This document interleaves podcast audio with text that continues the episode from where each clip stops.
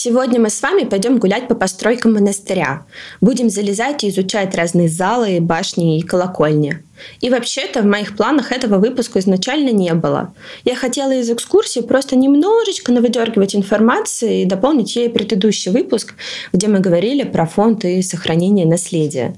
Но со мной случился Михаил, во-первых, Миша больше двух часов рассказывал все нюансы и детали, почему на Соловках так сложно что-то отреставрировать или построить, и каких титанических усилий стоит найти и завести нужный брус, например. В общем, если после выпуска про фонд у вас были мысли из серии «Да что им так сложно просто взять и отреставрировать?», мой краткий вердикт да, ребята, это вообще не просто, это вам не строительные контейнеры завести и успокоиться. Но главное, что несмотря на такой подробный рассказ, этот выпуск я решила посвятить совсем не тонкостям архитектуры, реставрации и строительства. Хотя про это тоже будет. Этот выпуск для меня, он про свет, он про веру, он про любовь и большое-большое человеческое тепло. Миша, наверное, очень удивится этому, потому что о себе он говорил немножко, и в перебежках, пока мы шли от одной точки к другой, в общем, явно не придавая этому никакого особого значения. Тем не менее, именно после этого разговора у нас в команде закрепилось слово «благодать», и после мы вообще решили его сделать словом «поездки». В общем, давайте слушать. А вы местный житель Соловков? А, ну, почти, почти. Я приехал в 2012 году и с 2012 года проживаю здесь, на Соловках. Долгая история. Был поиск, не знаю, жизненного пути, может быть. Первый раз я вообще на Соловках был в 2006 году в качестве трудника монастыря. Вот. И спустя 6 лет, как бы вспоминая те ощущения, которые были получены при первом приезде, ну, какой-то зов сердца был. Вообще на Соловках оказаться просто так очень сложно. Как говорят, то, что это место силы, место каких-то чудес. Вот, поэтому все, что происходит здесь, происходит по воле Божьей, назовем это так. Но вообще я приехал на две недели в отпуск. А остались? И да, отпуск у меня продолжается 10 лет уже. Сначала был в монастыре как э, трудник, первые там 2-3 года. Потом попал э, в отдел реставрации. Ну и так столкнулся с реставрацией, стало интересно. Трудником может прийти каждый. Звонишь в монастырь. В каждом монастыре есть благочинный, который отвечает за порядок в монастыре. Да? И спрашиваешь благословение на приезд. И сначала ну, ну, как бы разрешают приехать на какое-то там недолгое время, да, то есть смотрят, потому что люди разные, и я за свое время, пока был в монастыре, тоже разных людей повстречал. У всех цели и задачи тоже разные. Поэтому э, как бы начальствующие монастыря, они тоже присматриваются к тем людям, которые приезжают. Вот. Как, ну, знаете, наверное, что в монастыре есть свой устав, да, как в армии, как в любой какой-то организации. И если человек подчиняется этому уставу, да, исполняет э, обязанности, которые там на него возлагаются, или правила, которые есть в монастыре. Правила, в принципе, простые. Да, это каждодневные службы, ну, то есть посещение, посещение служб, э, выход на послушание и посещение завтрак, обед, ужин. Ну, то есть ты не можешь выйти за пределы монастыря без благословения, да, то есть, ну, без предупреждения, что тебе там хочется пойти прогуляться, там еще что-то. То есть ты должен или смс написать благочинному, там, благословите на прогулку. Давайте, наверное, на Никольский храм сначала поднимемся должно быть открыто. Если открыто. В монастыре сейчас нет потребности эксплуатировать все храмы, да, там все помещения. Вот. Э, в большей степени это воссоздается для того, чтобы поддерживать объект культурного наследия в надлежащем э, состоянии и, соответственно, для объектов показа. На самом деле объем работы, который произведен здесь, да, он колоссальный. Его сейчас не видно, потому что э, ну, мы видим итоговый результат. А для того, чтобы все это сделать, да, то есть тут были установлены леса. Леса были установлены под самый купол. То есть работы э, по реставрации э, по правилам ведутся сверху вниз. То есть если новое здание мы строим фундаментов и пошли вверх, то в реставрации обратно. Кстати, еще сейчас не завершены работы по кровле. Тут леса стоят,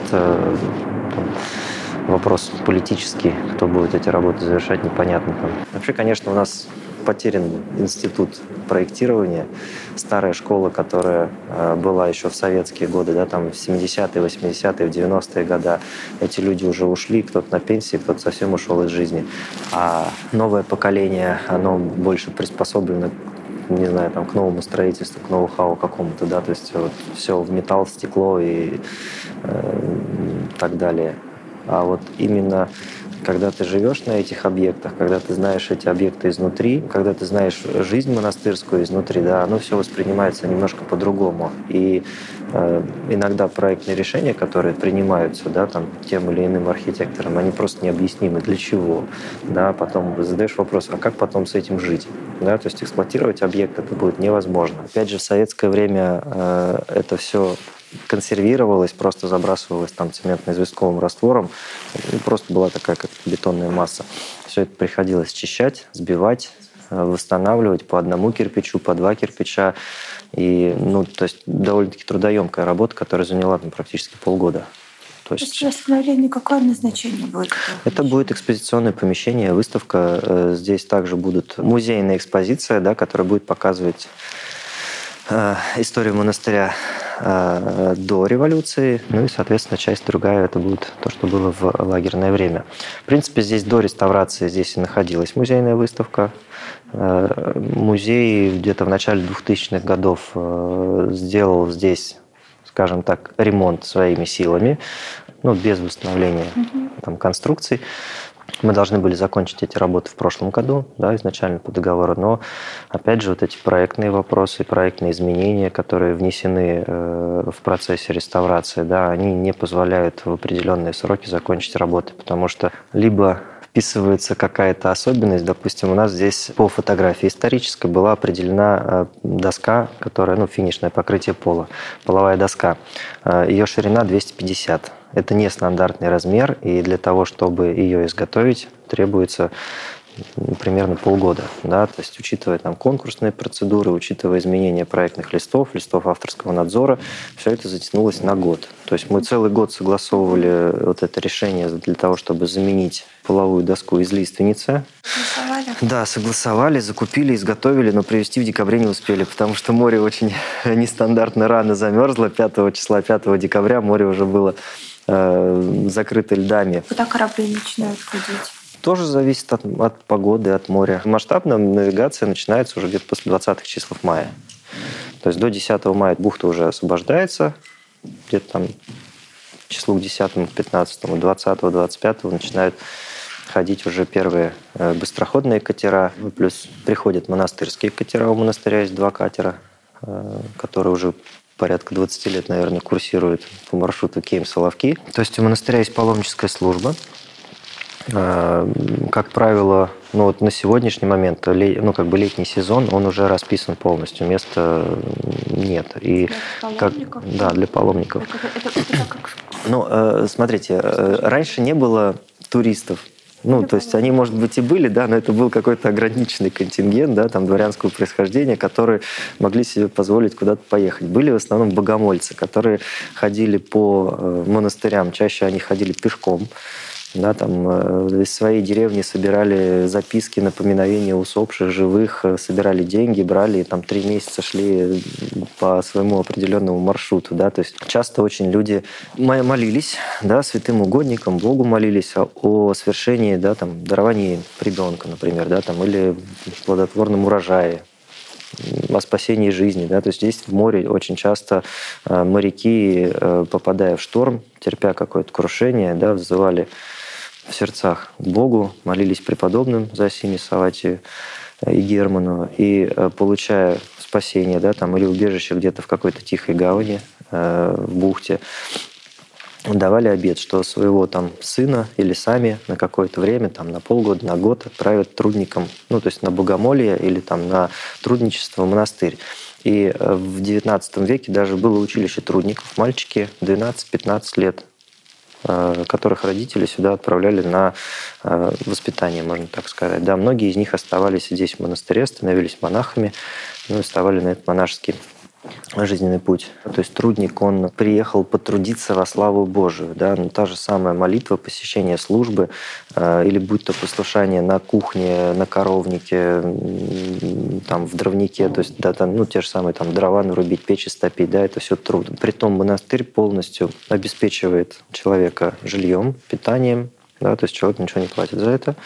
Трудник, приехавший потрудиться э, во славу Божию и живет ну, как бы на содержании монастыря. Притом монастырю тоже в копеечку на Соловках обходится содержание каждого человека, потому что это нужно его помыть, обогреть, накормить, э, одеть, да, в случае, если ну, там нет зимней одежды. Вот. Поэтому как бы вот эта финансовая сторона, она так или иначе затрагивается в любом случае. Да. Но на Соловках трудники живут так же, как и работают, во славу Божию. А вы живете в? Нет, я живу в поселке. Поселке. Поселке, да. да. Я первое время жил в монастыре, первые четыре года. Вот. Э, да нет, какой даже четыре года, побольше, наверное. С 12 по 16. Потом переехал в поселок. И э, ну, работал в монастыре и в музее, да, в отделе реставрации. А в 2019 году, когда здесь появился фонд, появился Алмаз Антистрой, скажем так, поступило предложение работать в той же сфере, но немножко в другом направлении. У нас сейчас очень мало реставраторов э, именно по профессии, да, и, как правило, люди едут, э, ну, строители или просто едут деревенские люди, которых, которые у себя на месте сидят без работы. Мы таких людей собираем, отсеиваем, ну, пытаемся все-таки надежные кадры э, подбирать. И у нас ну, за три года работы прошло, наверное, больше 150 человек – из них осталось на сегодняшний день там 40 человек. И воспитываем, обучаем по месту здесь, учим, объясняем, как делать, что делать. Притом ну, приезжает каменщик, да, он каменщик, он э, вот умеет делать там, класть кирпичную кладку. Но когда его э, подводишь и говоришь вот к стене, допустим, ну, счищена обмазка, да, есть какие-то утраты по кирпичу, что нужно сделать? А что здесь делать? Не знаю. Вот, ты начинаешь объяснять, да, объясняешь по рядовке, в каком порядке кирпичи укладывались в 16 веке, да, там есть по рядовке там, 19 века, то есть это все, все особенности, да, допустим, даже то, то, как выложены откосы, дверные, оконные откосы. У каждой архитектурной детали есть своя периодизация. Поэтому ну, иногда приходишь, видишь, что делать что-то не то, да, уже когда начинаешь что-то выкладывать, сразу поправляешь, показываешь, объясняешь.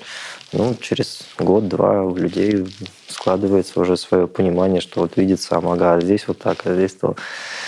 Плюс ко всему примешиваются еще дополнительно современные ГОСТы, СНИПы, СП, требования, которые очень часто противоречат э, исторической правде. Да, допустим, то, что там, в XIX веке э, делалось спокойно, сейчас это сделать нельзя, потому что это противоречит нормативным документам, и заказчик такие работы принять не может. Поэтому всегда приходится искать э, какой-то компромисс, либо как-то там в проекте это отображать, ну, то есть обосновываясь на историческую правду, ценность или еще что-то, да, там каких-то конструкций. Как вы объясняете, почему паломники едут в первую очередь сюда? Почему именно сюда? У всех по-разному. Почему именно сюда? Если брать паломников, да, то э, от слова пальма, пальмовая ветвь, все равно это какое-то шествие. Да? То есть человек э, идет э, с молитвенной просьбой у кого-то там болеют родители, дети, там еще что-то, кто-то не может родить детей. Ну, у всех разные проблемы. У меня, например, э, за, ну, то есть первые два года я в монастыре был гостиничным. И за эти два года люди, которые приезжали сюда, трудники, паломники, очень ну, как бы много приходилось общаться, да, там. И только два человека за эти два года сказали, у меня все хорошо, я тут приехал Бога благодарить. У остальных проблемы какие-то. Нужда, праздный интерес. Всех по-разному. Ну, как правило, это спланированная поездка. Приходит корабль к причалу, встречает, ну, там, либо экскурсовод, либо кто-то из паломнической службы встречает группу и ведет к месту поселения, либо в гостиницу, либо частный сектор, э, либо монастырская, там есть дом паломника, э, есть платные, есть бесплатные. Все зависит от способностей, опять же, и желаний. Да? Если это бесплатная гостиница, там 20 человек в комнате, то есть кровать к кровати, практически такие спартанские условия. Если это платная гостиница монастырская, то там уже там 8-10 человек в комнате. У паломников у них ну, как бы день расписан. И, как правило, там за 3-4 дня паломническая группа успевает основную, э, скажем так, программу выполнить. Э, помимо экскурсионных программ, есть свободные программы, когда можно уйти на берег моря, да, там с палаткой, еще с чем-нибудь, или просто пойти куда-то прогуляться в лес. Вот. Э, поэтому, ну, в принципе, две недели на Соловках можно провести довольно-таки интересно посетить, э, скажем так, не те места, куда не ступает нога человека. А помимо экскурсионной, там же есть еще какая-то духовная? Службы, службы духовная, да. Очень многие идут на исповедь, идут за советом к священникам, к монахам, которые, ну, скажем так, вот в зимний период да, имеют возможность уединиться от мирской суеты. Да и, в принципе, человек, приехавший, даже вы, вот ваша группа сюда приехала, да, вы чувствуете, что здесь нет этой суеты, не нужно никуда бежать. Да, здесь э, смотришь в небо и хочется радоваться, хочется плакать, хочется, не знаю, счастье. Ощущаешь какое-то счастье. Я вам скажу, что, ну, как, как это говорили мне, да, там, духовники и э, священники, что это благодать. Это благодать, которая дотронулась до сердца и попала в душу. А есть чувство, что хочется остаться? Я бы даже назвал это чувство немножко по-другому. Э, первый раз, когда я здесь был в 2006 году, я не понимал, что мне здесь хочется остаться. У меня было чувство, что я не хочу отсюда уезжать. Вот чувство, что я не хочу уезжать, оно есть? Ну, есть куча, куча, куча дел, да. да, да, здесь придется пробираться через сугробы. Э, это вот буквально за несколько дней намело столько снега условная классификация или просто понимание, вот как этот монастырь встраивается в систему монастырей, которые есть в России? Есть. Это Ставропигиальный монастырь. Ставропигия – это значит э, напрямую подчинение патриарху. То есть настоятелем монастыря является патриарх Кирилл. Наместником монастыря на данный день является архима... Ой, архимандрит, он даже не архимандрит, епископ Порфирий. Здесь можно погреться как раз.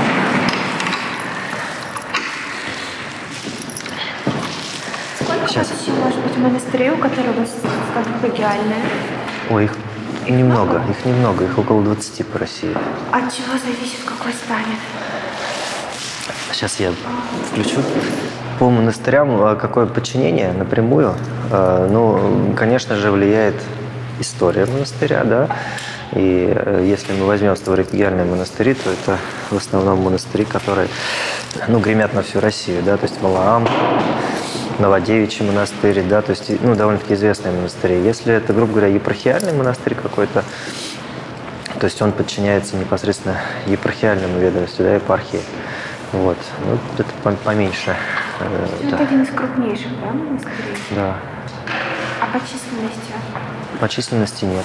нет. Ни один из крупнейших. Но, опять же, э, северные условия, труднодоступность э, и, я бы сказал, цикличность в истории всегда, в истории Соловков всегда наблюдались падения, да, то есть ну, дни запустения, когда количество братьев уменьшалось, и всегда были моменты расцвета, когда Э, монастырь процветал, количество братьев там доходило до 500 человек. Сейчас э, в монастыре, если взять полностью братьев, э, которые относятся к Соловецкому монастырю, их там порядка 80 человек.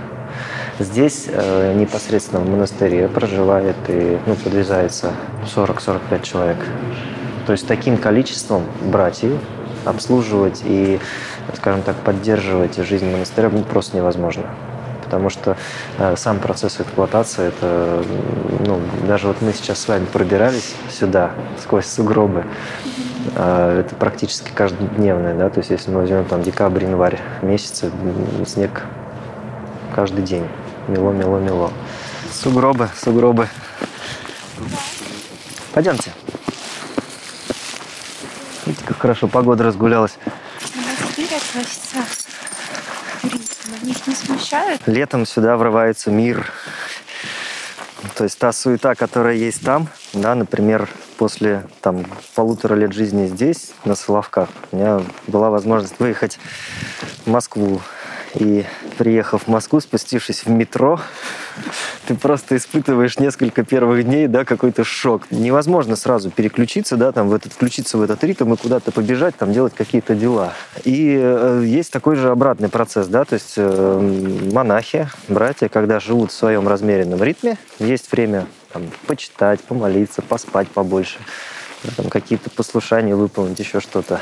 Когда приходит лето, туристический сезон, паломнический сезон, все, это, э, во-первых, нужно обслуживать кухню, да, там, корм... ну, то есть людей же надо где-то кормить, их нужно селить, нужно обслуживать гостиницы, там, белье стирать и прочее, все остальное. Для этого есть женская гостиница, да, в монастыре, то есть, ну, в мужской монастырь приезжают трудничать не только мужчины, да, э, но и э, женщины также тоже. Можно? Можно.